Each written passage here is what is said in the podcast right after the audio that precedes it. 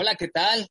Muy buenas tardes. Es un gusto que nos acompañen, como siempre, nuevamente a través, por supuesto, de Centro Urbano Home, en una edición más de historias de responsabilidad social, un espacio, ya lo saben, de la Fundación Construyendo y Creciendo y que tiene como objetivo, por supuesto, destacar las buenas acciones sociales y dar voz a todas aquellas personas organizaciones y empresas que día a día están construyendo un México mejor. Soy Alejandro Pineda, director de Relaciones Institucionales de Construyendo y Creciendo, y les agradezco que nos acompañen esta tarde como todos los miércoles. Y el día de hoy, pues vamos a tener un programa muy, muy emotivo y se encuentra con nosotros Laura Vidales. Ella es fundadora de Aquí Nadie se rinde, IAP, a quien saludo con mucho gusto y por supuesto le doy la bienvenida a este espacio. Hola Lau, buenas tardes, muchas gracias por acompañarnos y por tu tiempo. ¿Cómo estás? Bien, encantada, encantada de que me hayas invitado y de poder participar contigo en este programa.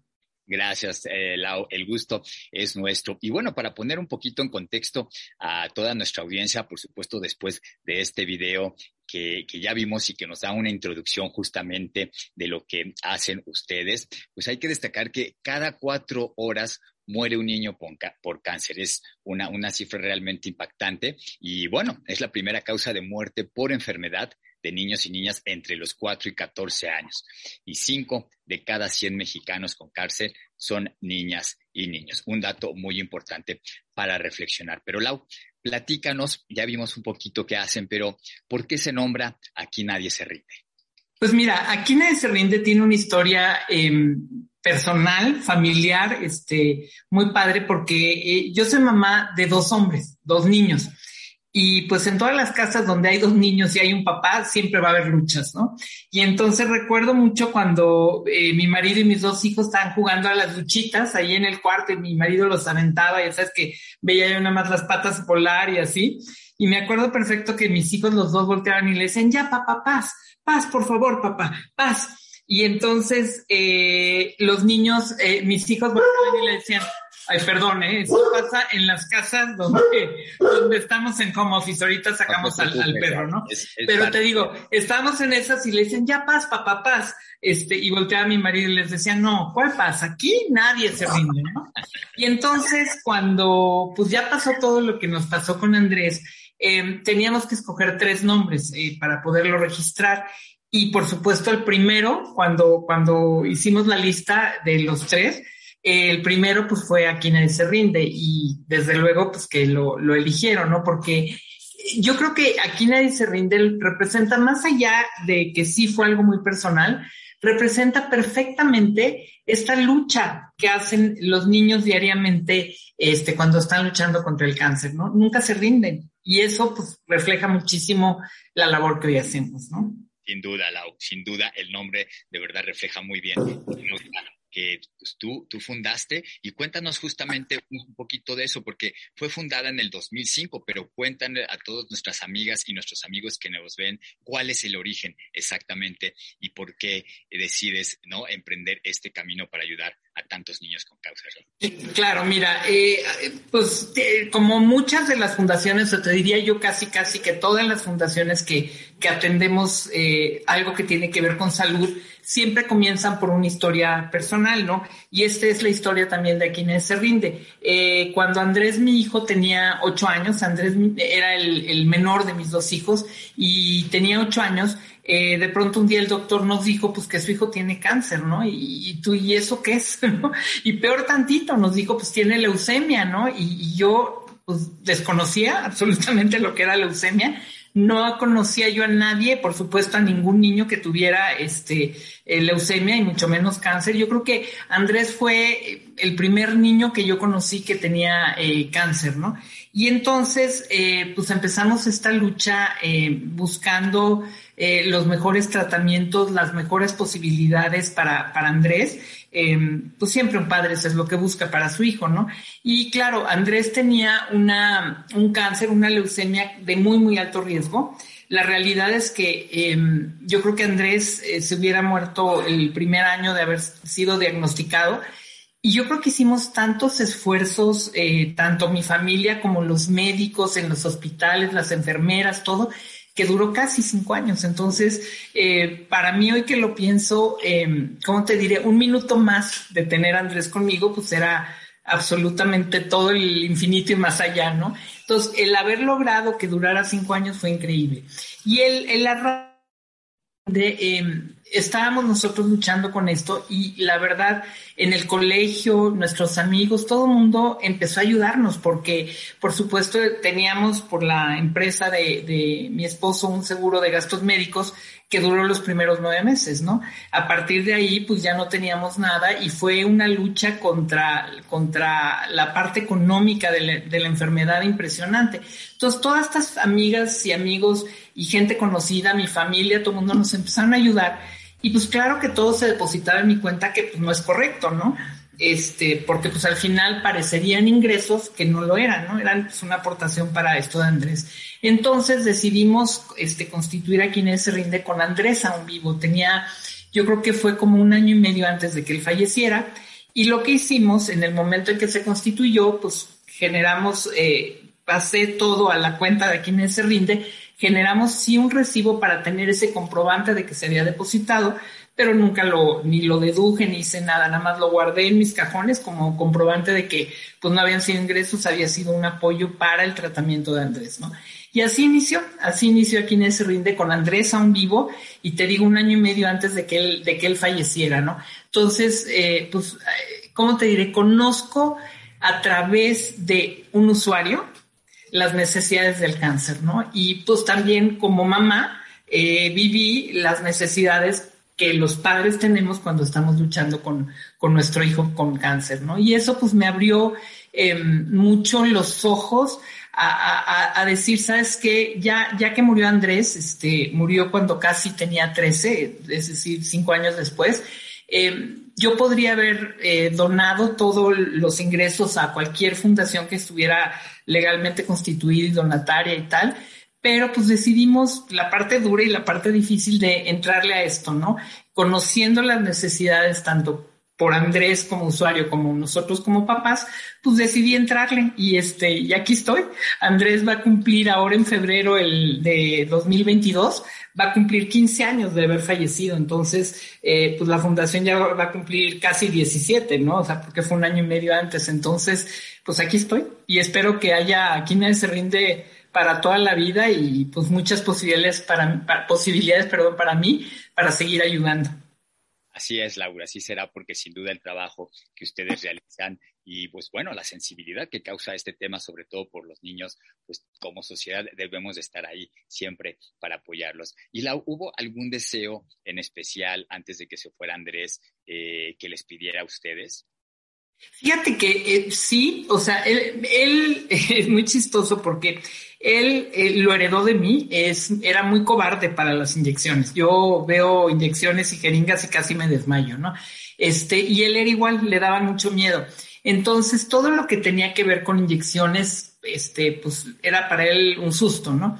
Entonces, cuando le pusimos un catéter y que ya nada más, en lugar de picarlo miles de veces durante la semana que estaba internado, lo picaban solo una para conectar el, el catéter, él me pidió que le pusieran catéter a todos los niños, ¿no? Esa fue una de las, eh, de las grandes peticiones. La otra, eh, muy importante, fue que él, él eh, tuvo trasplantes, ¿no? Él, él tuvo la oportunidad de tener cinco trasplantes en total, que es algo rarísimo, ¿no? Y este, y entonces él, cuando estaba él internado en, en el hospital, eh, había dos chiquitos que ingresaron también a trasplante y nos pidió que él con vida y con todo, nos dijo, mami, que la fundación ayude a Diego y, fíjate que ya no me acuerdo del otro niño, me acuerdo perfecto de Diego, eran dos niños, Diego y Bernardo creo que se llamaba, que la fundación los ayude. Entonces dije, no, pues claro que, que les ayudo, ¿no? Y bajé y les ayudamos, este, les dije a los papás que estaban ahí internados también. Y bueno, pues fue un gusto enorme y para mí el saber que aún con vida pudimos ayudar a estos niños y que él lo supo y que él primero que nada que él lo pidió y que el segundo que sí lo logramos y sí se hizo, pues le dio muchísimo gusto, ¿no? Entonces son como que estas dos cosas que también sabes otro que entró un chiquito Bruno, que hoy tiene la mamá Erika una, una eh, casa para niños en, en Morelos, Casa Bruno se llama, también Bruno falleció, pero también me pedía que le ayudáramos con su trasplante, ¿no? Y ya estábamos ahorrando cuando pues, este, Bruno perdió, perdió la batalla y ya no llegó a su trasplante, pero ya estábamos listos para echarle la mano también. Entonces, pues al final, fíjate que lo que creo que le pasaba a Andrés es que él nunca se sintió como, como que nunca se sintió enfermo, o más que eso, como que nunca sintió que él se iba a morir. Realmente yo creo que sintió que la muerte estaba cerca casi casi el día que falleció o el día anterior, ¿no? Entonces él siempre estaba pensando cómo ayudar a los demás, siempre, todo el tiempo. Incluso hay un video este, también que, que grabé pues cuando, cuando él iba a fallecer, mi familia nos invitó como, ahora sí que como viaje de despedida a, Disney World, que es así como el sueño de todos los niños, ¿no? Y fuimos toda la familia, este, hicieron un esfuerzo enorme y fuimos todos y fue, por supuesto, mi familia con Andrés. Y todos, todos andaban subidos en miles de juegos y Andrés pues, no se había podido subir porque eran juegos medio violentos. Entonces iba yo caminando con él y me acuerdo que me dice, este, que quería que con la fundación ayudáramos a otros niños como él, como en los hospitales nos ayudaron a nosotros, ¿no? Y lo tengo hasta grabado, dicho por él. Entonces dices, claro, pues es que él lo que quería era ayudar. Eh, yo creo que te digo que él pensó que, más bien que él nunca pensó que se iba a morir, ¿no? Entonces él decía, pues que, con la fundación ayuden a los otros que sí están mal, o no sé, no sé, pero él sí quería siempre ayudar. Y qué contento debe de sentirse eh, desde donde te acompaña hoy el AUT todos los días, el ver cómo tú, 17 años después, continúas con esta labor, ayudando literal a miles y miles de niñas y niños, eh, salvándole muchos la vida y, de verdad, qué, qué, qué orgullo para ti y, como te digo, qué contento él debe de sentirse porque al final estos deseos que, que te transmitía, los de los catéteres o lo que te dijo en Disney World, tú continúas ayudando. Haciendo. Fíjate que él me dijo, eh, digo, más bien, no, no, él me dijo en la fundación así, muchos de los que trabajan ahí en la fundación, que colaboran ahí conmigo, se ríen mucho porque eh, saben que, que, tengo o que tenemos ahí en la fundación mano blanca, como decimos, ¿no? Cuando algo se nos atora ahí en la fundación, cuando algo pasa que dices, híjole, ¿cómo le hago para resolverlo? De repente así como, órale, Andrés, ayúdanos, y así como magia de verdad, así como magia se resuelve, es impresionante, ¿no? Tenemos Baral, ¿no? Allá arriba, yo sé que, que desde arriba, pues sí, mete la mano para ayudarnos y está así como, ya lo hice otra vez, ma, ya, ya, ya, ya te eché la mano, ¿no? Entonces sí está padre. Sí, sí, nos damos cuenta, exacto. Bueno, el logo, la letra del logo la escribió él. Él escribió Aquí nadie se rinde. Escribió Aquí nadie se rinde y decía AC, porque nos constituimos como asociación civil. Pero, pero pues con el paso de los años, en 2016 nos transformamos y ya él pues ya no vivía. Entonces, con, con sus trazos me ayudaron a que dijera IAP, porque ya somos institución de asistencia privada. Eso es lo único del logo que no está escrito por él, que se copió un poco su trazo y sí parece, o sea, si no te digo, parece que lo escribió todo él, que les quedó muy bien, la verdad. Increíble. Y sin duda tienen un gran ángel, un angelote por allá arriba que, acompañando todos los días también en el trabajo en la fundación. Y en promedio son, creo que 900 familias, Lau, a las que apoyan eh, a padres de ah. familia platícanos exactamente qué tipo de programas tienen ustedes, qué apoyos exactamente, porque son muchos de ellos, entonces qué mejor que escucharlos de tu propia voz. claro, bueno, por supuesto el primer y lógico programa que tenemos es el de trasplantes, ¿no? Ayudamos a los niños o niñas que requieren un trasplante, incluso adolescentes también, de 0 a 18, que requieren un trasplante de médula ósea. Los ayudamos en el, como en el pre, nosotros le decimos en el pre, durante y después, o sea, y post trasplante, es decir, con todos los estudios preliminares durante el trasplante y después del trasplante, ¿no? Ese, ese programa me encanta porque se llama Salvando Vidas, por lo costoso del tratamiento, dice Salvando Vidas una a la vez, ¿no? O sea, no, no nos aceleramos, vamos de uno en uno y órale el siguiente y órale el siguiente, ¿no? Y esa es un poco la idea y ese es como nuestro, el programa principal de aquí en Se Rinde, ¿no? Pero fíjate que también cuando, cuando yo estaba pasando por esta situación que te digo que el seguro ya se acabó y que estábamos viviéndola nosotros, pues hubo un momento que sí nos la vimos económicamente muy mal eh, en casa, ¿no? Mi esposo y yo, los dos trabajábamos y pues no había dinero que alcanzara, ¿no? Entonces, eh, me acuerdo que, que yo fui a, un día estaba caminando así como un poco desesperada y me encontré, empezaban a ponerse de moda el hacer estos aretitos y cosas como ya sabes, con las pinzas y los armabas y no sé qué. Y entré, yo soy muy hábil manualmente, y entré y me enseñaron, ¿no? Y entonces, pues me compré unas cuantas y empecé ahí en el hospital, digo, en lugar de estar pensando cosas feas y así cosas que pasan ahí, pues me, me concentraba en armar aretitos o pulseras o collares y así. Y de repente muy chistoso porque llegaba un doctor, oiga, y ese lo vende porque es que a mi esposa le encantaría. Y yo, pues, ¿cuánto me lo compra, doctor? Las enfermeras, ahora sí que fueron mis primeros clientes, doctores y enfermeras y así. Y empecé a vender y a vender y con eso sacaba yo para el día a día de lo que, digo, para comer, había días que ni para comer había, ¿no? Entonces, cuando me pasó esto, eh, yo dije, pues este programa lo tenemos que traer también a la fundación. Se llama Enciende una Esperanza. Y desde, yo creo que fue el segundo programa, desde hace muchos años, eh, Enciende una Esperanza es un, es un programa en donde damos talleres a las mamás, al cuidador primario, porque puede ser mamá, papá, abuelita, a veces el hermano, así, la hermana. Y entonces les damos talleres de muchísimas cosas que sean como de fácil elaboración y que puedan eh, producirlos y con eso generar un ingreso para salir del apuro inmediato en el que están metidos, ¿no? Y entonces ese programa, Enciendo una Esperanza, es así un hit. Las mamás eh, nos lo aprecian muchísimo y lo agradecen y, ha sido muy bueno para, para su economía y para, para nosotras ver que estamos verdaderamente impactando en esa familia, ¿no?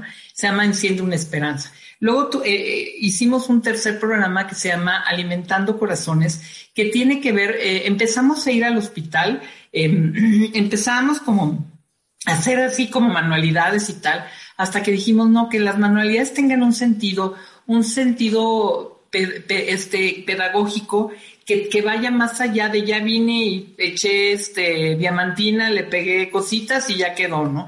Entonces, todo esto que hacemos y que trabajamos en los hospitales, lo hacemos eh, durante toda una mañana en los ambientes y eso pues tiene un sentido psicológico por un lado y pedagógico y que ayuda muchísimo. Y lo trajimos porque nosotros ahora ya tenemos un centro, un centro de día, el centro aquí en se rinde, en donde eh, lo, lo, que hacemos es que también ahí les hacemos las mismas dinámicas, pero los niños hospitalizados, ¿no?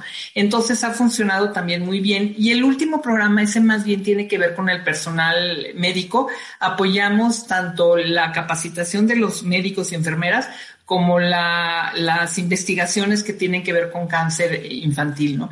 Y este, y la verdad, eh, lo padre de esto, como decías, Alex, es que pues estábamos teniendo ya un promedio de al menos 900 familias cada año y la verdad es que íbamos muy bien. Ahorita con, con la pandemia, en 2019 y 2020, 2021, eh, se redujo más o menos como a la mitad, como a 450, 500 familias, eh, pero sabes que todo digital, o sea, todo a través de, de Zoom, la verdad es que nos ayudó el que las escuelas, eh, todas son por, por, eh, por Zoom y así, entonces dominan el Zoom, dominan la plataforma y todo mundo tiene, aunque sea un celular, una, este, una tablet o una laptop o algo para poderse conectar, ¿no? Entonces eso nos acercó y es muy bueno porque programas, por ejemplo, nosotros tenemos el programa también, te digo, de, de, de como esta resiliencia emocional, estas partes emocional, psicológica, y esto ha hecho padrísimo porque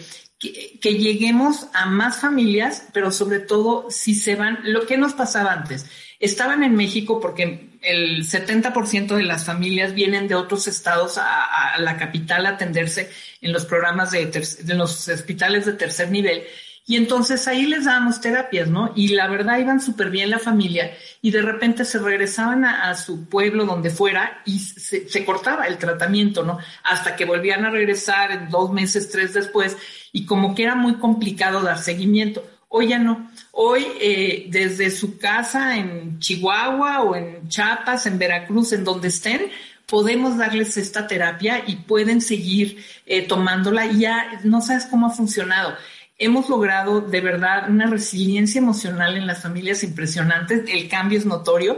Y bueno, ha crecido, por ejemplo, antes venía nada más la mamá, luego la mamá y el paciente y ahora ya hasta los hermanitos o el papá o así y toda la familia está tomándola y nosotros hemos podido ayudarles a, pues, a procesar el proceso, por el, el, momento por el cual están pasando y eso ha hecho pues, que, que, se incrementen muchísimo las terapias emocionales, ¿no? Con los pacientes. Entonces, pues sí, al final del día eh, tenemos la mitad de los pacientes, como 450 familias, pero yo creo que con una intensidad mucho mejor, mucho mayor y con mayor impacto.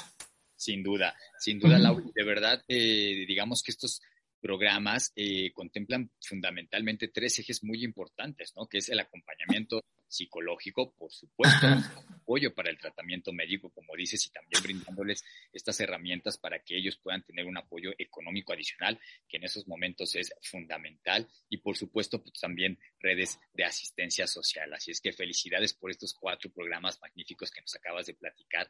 Eh, Gracias de ellos con unas peculiaridades sumamente eh, interesantes. Y bueno, sin duda, eh, si no me equivoco, creo que justo el año pasado Lau cumplieron 15 años y bueno, pues lo hicieron también en el marco de uno de los años más difíciles para todas las organizaciones, ¿no? Por el, justamente pues, el tema de la pandemia a todos. me parece que ya cumplimos 16, a ver, 2005 Sí, cumplimos 16 ahorita, más bien en 2019, que fue el año de la pandemia, que además, ya sabes, como cumplíamos 15 años, era así como la, el pachangón en grande, íbamos a, a celebrar a nuestros donantes que han sido leales desde el primer año de constituirse hasta hoy, o sea, siguen con nosotros, iba a ser algo muy en grande y pues lo tuvimos que cancelar precisamente por la pandemia, ¿no? Entonces sí fue, pues doloroso, pero pues aquí seguimos. Ahora ya, te digo, ya tenemos 16 y medio. O sea, ya vamos casi 17. Y pues sí, como seguramente el cáncer nunca se queda en, cuarentena, pues ustedes siguieron trabajando con el objetivo de no rendirse. Cuéntanos, Lau, en este marco justamente de toda la pandemia, ¿a qué escenarios se tuvieron que enfrentar justamente que presentaran un reto y cómo lo superaron? Mira, el primero grandísimo fue este, ¿no? El de cómo llegarles a estas familias y que pudiéramos acercarnos a ellos. Y la verdad te decía, el, el haber tenido las, las escuelas, el Zoom y la plataforma y el todo, hizo que fuera mucho más sencillo. Ya cualquier mamá se conecta a cualquier hora, ¿no? Eh, un reto enorme fue los horarios, porque ahora como están todos en casa y llenos de Zooms todo el mundo, porque ahora tenemos Zooms para todo, ¿no? Y así, entonces eh, siempre, siempre eh, el, el ver qué horarios podían funcionar en donde para los niños, porque tenemos este, talleres para los niños y talleres para los, los papás, ¿no? Entonces, el ver cuando los niños no estaban en, en, clases y poder como compaginar el horario era un reto. Y luego el de las mamás, ¿no? Que de repente están atendiendo eh, este, cosas y, y, a la casa y la comida y no sé qué. Entonces, tener ese horario para acercarnos a ellas también era complicado. Ya ahorita, con el paso de los años, de, ya llevamos dos, ya tenemos como muy armados los horarios en, cuando, en donde sí pueden participar y ya ha sido muy bueno. Y pues el reto creo que el más complicado, más fuerte de todos, creo, es el, el de procuración de fondos. Eh, la fundación eh, siempre, yo me sentía como muy, pues muy presumida y muy orgullosa de que realmente eh, generábamos el 40% de nuestros ingresos gracias a eventos eventos que la fundación hacía todos los años, que ya eran muy conocidos, una carrera que, que hacemos todos los años en la UNAM, este, increíble, padrísima, la verdad, una carrera con 7500 competidores y que ha sido un hit y que le extrañamos todos, hasta los voluntarios me escriben y me dicen, bueno, era uno. Luego teníamos un evento con chefs que era una delicia y que también lo tuvimos que cancelar. De hecho, ese fue el primer evento que cancelamos porque fue el 21 de marzo de 2019 cuando cancelamos ese evento, que apenas se escuchaba de, de, de que ahí viene ya el virus y ahí viene pero pues sí, ya, ya, ya había los riesgos y si somos una fundación que promueve la salud, pues tenemos que alinearnos y, promover la salud y no poner en riesgo a las personas, ¿no? Entonces también este evento de chess lo, lo cancelamos, cancelamos un torneo de golf, cancelamos bazares y cosas que teníamos. Entonces, para nosotros fue muy duro porque, porque tuvimos que, que dejar de ganar 40% de los ingresos en estos dos años, ¿no? Entonces, pues fue movernos a, idear estrategias para, para conseguir estos recursos de otras partes, de convocatorias, eh, llegándole a donantes, haciendo alianzas. Hicimos una alianza muy, muy buena con Vidematch y Amank para, para promover el antes, durante y después de los trasplantes y la verdad eso nos generó muchísimos eh, recursos y ahora sí que como, le hacen de que te persinas por la, por la primera este, venta del día, así fue, ¿no? Entonces, eso yo creo que el reto más grande fue de procuración y creo que ha sido el reto de, de todas las organizaciones, ¿no? Pero en particular aquí en se rinde sí nos pegó en el 40% de nuestro presupuesto y bueno, pues ya, ya ahorita ya ahí vamos, vamos ya saliendo y espero ya no caer en otro bache de veras, porque sí estuvo muy fuerte. Sí, ojalá que no todas las organizaciones. Lau, platícanos del proyecto Corazones de Estambre, que también está muy interesante. Ay, tenemos unos, unos proyectos padrísimos. Em, tenemos este libro que se llama Corazones de Estambre, en donde, en donde se escriben estas historias.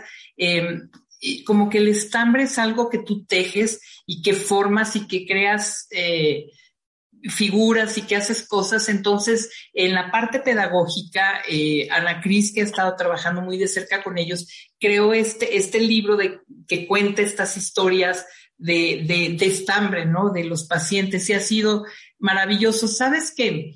El poder para los pacientes plasmar em, en, en arte lo que están sintiendo ha sido una maravilla y, entretenerlos de esa forma ha sido una maravilla. El otro día veía yo una de las actividades, perdón que te cambié tantito, pero eh, Ana Cris, este, las psicólogas, el área de, el área que está trabajando, que son muy unidas, el, el, área operativa que le llamamos, que es los que llegan con los pacientes, este, hicieron una actividad en donde les pidieron que buscaran obras de artistas, les dijeron cuáles, y entonces haz de cuenta una de Rembrandt, una de aquí, de allá, y lo que, lo que hacían era que tenían que platicar del, del autor, del pintor y así, pero además el paciente o la paciente se tenía que vestir como el autor. Entonces tenemos cuadros del que quieras, haz de cuenta, eh, un Rembrandt y está eh, con el gorro y el no sé qué, y te lo juro, o sea, impresionantes la similitud del disfraz del, del paciente eh, semejando a lo que está viendo en, esta obra, yo se me caía la baba. O sea, no sabes la creatividad de estos chavos y además aprendieron de arte y, pudieron platicarle a los demás quién era esta persona y de qué se trataba y todo estuvo increíble, la verdad. Y así, así tenemos este, historias y, trabajos y cosas que hacemos con ellos desde el área este, pedagógica, padrísimos. Claro, pero en, Corazones de Estambre, ¿en qué consiste exactamente? Creo que algunos autores donaron cuentos o algo así. Sí, este, lo que hicieron, lo que hicieron es que, es que se escribieron historias, este, los autores las, haz de cuenta, los niños contaron historias, o sea, por decirte, yo te platico la historia de Andrés y te cuento pues todo lo que pasamos y cómo nos ayudaron en el hospital y cómo los amigos y así. Y entonces, eh, voluntarios artistas este, leyeron la historia y, la dibujaron, haz de cuenta, y dibujaron lo que, o sea, tú imagínate que alguien que por decirte que no me conoce, pero que yo le platiqué esto y que leyeron la historia de esta familia, que pueda traerlo a una imagen y escribirlo y ponerlo, fue increíble, fue increíble. Tengo, por ejemplo, en esta historia que te decía, de, en este evento que, que te digo que hacemos con chefs, eh, el chef Edgar Cano, que es un gran amigo de la familia, que es el, el chef ejecutivo de ahora del Hotel Four Seasons, me parece que ahora está en Atlanta. Su hija Harumi, este, es una, es, hace magia con las manos, hace unos dibujos increíbles. Tú no sabes el dibujo que hizo, igual de, o sea, sin conocer, porque ella vive en Atlanta, sin conocer esta familia y los dibujos de cada uno de estos artistas, poniendo y plasmando lo que vieron de, esta, de, de este cuento, de esta historia que les platicaron, no sabes cómo quedó. O sea, es un, es un, es valiosísimo lo que, lo que se logró con este proyecto. Valiosísimo, la verdad. Así suena. Y justamente hablando del tema de procuración de fondos, Lau, para todas nuestras amigas y amigos que nos están viendo, cuéntanos qué formas hay de apoyar con recursos, por supuesto, a la fundación. Y bueno, como lo veíamos en el video, no solamente con recursos se puede apoyar, dinos cuáles son las otras formas Mira, que podemos hacer. El recurso más, más, más importante que tenemos todos para donar, desde luego, es el tiempo, ¿no? Entonces, voluntarios o voluntarias que quieran trabajar ayudando, por ejemplo, quien tenga una habilidad que pueda presentarla a través de Zoom a estas familias, porque hoy por hoy ya empezamos a tener actividades presenciales, pero son las mínimas y entonces todavía todo lo estamos haciendo casi, casi por Zoom, ¿no? Entonces, quien tenga estas habilidades y pueda trabajarlas y todo, bienvenidos que nos contacten y, y ahí el, el, este, el mail es voluntarios arroba .mx, ¿no? Pero además, este, por supuesto, siempre necesitamos eh, el recurso económico, ¿no? Que, que lo traducimos en despensas, entonces pueden, pueden ayudarnos con despensas o con el dinero para despensas o con el dinero para apoyar en medicamentos para los trasplantes o en, cosas que se requieren, ¿no? Entonces, formas, eh, formas casi, casi son dos, ¿no? O sea, o, nos donas tiempo o nos donas este dinero eh, tenemos un programa en donde pueden donar eh, una cantidad mensual, 50, 100 pesos al mes, que lo cargamos en la tarjeta y esto junto es lo que ha permitido que podamos apoyar en el pre, durante y post trasplante, ¿no? Con todos los, los apoyos que nos dan para esto, ¿no? Entonces, eh, yo creo que pues lo más sencillo sería eso, ¿no? O sea, yo luego les digo, por ejemplo, ¿no? Eh, ¿Por qué no me, es más así, ¿no? Alex, ¿por qué no me regalas, por qué no me invitas a un café de Starbucks, ¿no? Y por supuesto que no me vas a decir que no, claro que me lo vas a invitar, supongo, ¿no? El café de Starbucks vale, bueno, valía en mis épocas 50 pesos, creo que ya anda como en 70, ¿no? Entonces digo, bueno, ¿por qué no, en lugar de regalarme el café de Starbucks, me donas esos 70 pesos para quien se rinde, o esos 50 pesos para quien se rinde. O sea, invítame un café. Es más, si me invitas un café cada mes, pues 50 pesos al mes ya me estarías donando que no sabes cómo se suman. A veces la gente dice, es que yo no tengo para darte más que 10 pesos, ¿no? Dices, es que esos 10 pesos, junto con los 10 pesos del otro y del otro y del otro, y los 50 pesos tuyos del café de Starbucks que me vas a donar, se hace un chorro de lana un chorro y ayuda muchísimo eso. Entonces, bienvenidos, invítenme de verdad un diario, un café de Starbucks, todo mundo, por favor, que sean 50 pesos este, que donen a la fundación y yo sería la más feliz.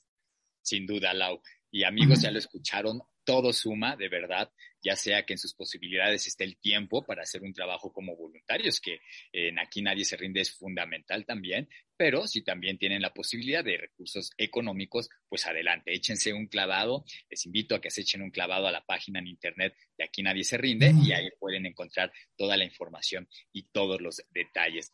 Eh, y la, eh, pues bueno, eh, sin duda el diagnóstico oportuno también es, es fundamental, ¿no? Este, sí.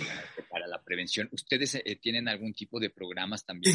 Sí, fíjate que estamos, estamos trabajando muchísimo en la detección temprana. Em, fíjate que en adultos sí hay eh, la, la, la, prevención porque, eh, es decir, si tú fumaste toda la vida, la probabilidad de que tengas cáncer de pulmón es muy alta, ¿no?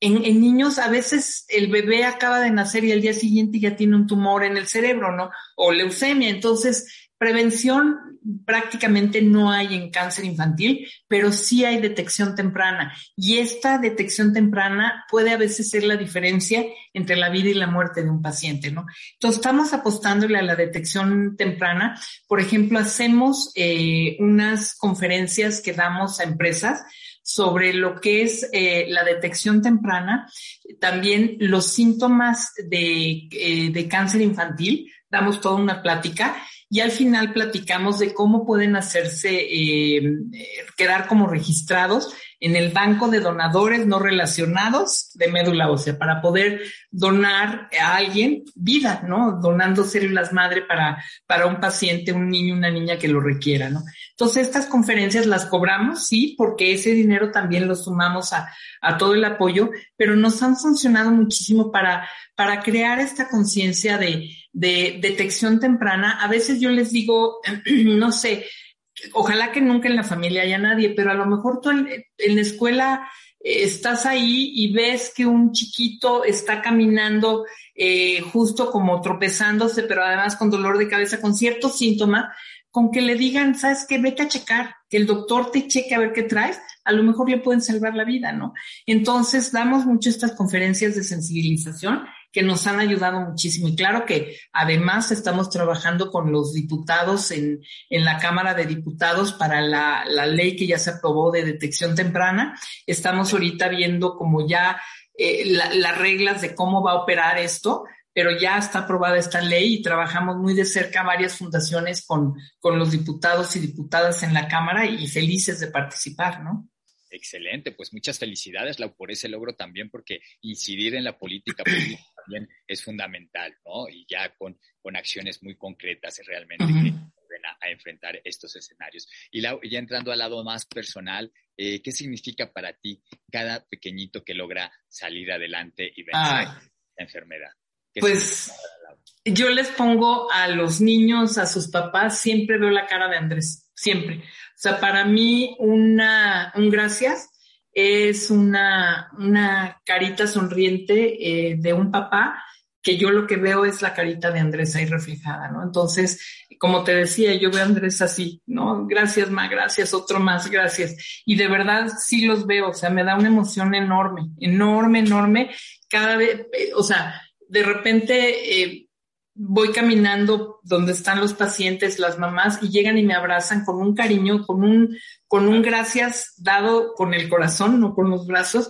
Y para mí es voltear y ver y decir, ahí está Andrés, ahí, ahí está Andrés, ¿no? Ahí está y ahí siempre estará contigo y a tu lado ayudándote en esta realmente labor tan increíble que realizas. Eh, casi, casi se me sale una lágrima, ¿eh? La libré, pero casi. Me da mucha emoción. Muy, muy emotivo y emocionante, por supuesto, este trabajo. Y me quiero imaginar más cuando, ¿no? Como decimos, estas caras de, de estos pequeñitos cuando, cuando vencen esta enfermedad. Y gracias al, al, apoyo que tú encabezas, tú y todo tu equipo, por supuesto, ¿no? Que los debe de alimentar alimentar el alma, que es lo más importante día con día. De verdad, muchas, muchas felicidades, querida Laura. Y bueno, justamente del programa vamos a ver también un video que a mí me pareció muy emotivo también de ustedes, creo que refleja muy bien un poco de eso, ¿no? Esta, cuando estos pequeñitos, ¿no? Libran la enfermedad y, y tocan esa campana, wow, eso, eso no tiene palabras. Eh, pero Lau, antes de despedirnos, por supuesto, eh, dos cosas más. No sé si quieras agregar algo más que se nos esté pasando, anunciar alguna campaña que esté próxima, eh, algún evento de recaudación de fondos, en fin, algo, algo que quieras agregar. Mira, eh, ahorita en Navidad estamos en, en campaña de, de, por supuesto, de juguetes, pero sobre todo de ropita que le estamos queriendo dar eh, cambios de ropa a los pacientes nueva, o sea, chamarras, eh, pantalón, bueno, hasta calzones, todo le estamos dando nuevo. Y entonces, si alguien quiere apoyarnos, bienvenidos, métanse a la página, mándenos un mensajito este, en el correo info arroba mx también ahí les damos información y eso nos ayuda. Y lo que sí quiero decirles es como este mensaje, eh, que creo que lo dice la fundación aquí en se rinde, pero yo creo que el mensaje es, si ellos no se rinden, nosotros tampoco. De verdad, echemos de ganas, estamos pasando por una situación muy, muy complicada como país y como mundo, ¿no? Entonces, eh, el, mensaje es ese, si ellos, si ellas no se rinden, nosotros tampoco. Así es y sobre todo cuando muchas veces tenemos problemas menores, ¿no? Comparados con esto que realmente es, es algo muy, muy, muy fuerte, pues como muy bien dices, y sobre todo de, saliendo de esta pandemia, aquí nadie se rinde. Aquí nadie se rinde. Exacto. Y Lau, ¿qué te motiva día a día? Cuéntame. Bueno, eh, son distintas cosas y distintas etapas. En este momento, eh, yo estudié hace muchísimos años la maestría en responsabilidad social para poder entender cómo funcionaba una fundación, porque, claro, se muere Andrés y yo muy valiente digo, ah, yo le entro aquí en ese rinde y voy a hacer la fundación, pero no tenía ni idea de cómo funcionaba. Y mira que sí, son muy complicadas, ¿no? Entonces me metí a estudiarla, saqué aquí en ese rinde el proyecto y años después eh, decidí estudiar un doctorado. Eh, presenté mi examen de protocolo en diciembre de 2014, hace ocho años o siete años, ¿no? Por ahí. Ya, ya, ni, ya ni cuento, como ves, ya ni hago cuentas. Y este, y ahorita me estoy súper emocionada porque aprovechando la pandemia me he dedicado, me clavé en los libros y estoy sacando mi tesis doctoral.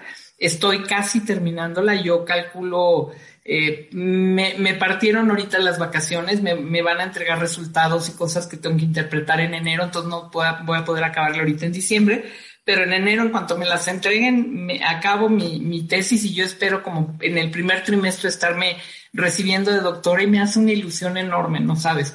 Eh, soy un ratón de biblioteca, me encanta estudiar y entonces para mí el poder eh, recibirme y cerrar este libro que abrí hace varios años me hace mucha ilusión. Entonces hoy, ahorita estoy emocionadísima con poder eh, presentar mi examen de grado y, ver qué sigue, qué me mete a estudiar después, ¿no? Pues Eso estoy. También, Lau, por ese éxito también, el de tu doctorado, que estoy seguramente que vas a obtener muy, muy, muy bien, eh, de verdad, también muy importante para ti. Y pues bueno, agradecerte nuevamente de verdad todo tu tiempo por compartirnos y explicarnos quién mejor que escuchar de tu propia voz qué hacen en Aquí Nadie se rinde y creo que hoy hemos aprendido mucho, de verdad, Lau, contigo. Muchas, muchas gracias, de verdad. Gracias. Mil, mil gracias y pues a todos, este, de verdad, aquí nadie se rinde aquí nadie se rinde. Recuerden los amigos y les agradezco también a ustedes que nos hayan acompañado esta tarde. Los esperamos, por supuesto, el próximo miércoles, ya saben, en una edición más de historias de responsabilidad social. Muchas gracias, que tengan muy buena tarde y acompáñenos a ver este emotivo video también para cerrar. Muchas gracias, Lau, y que estés muy bien. Saludos.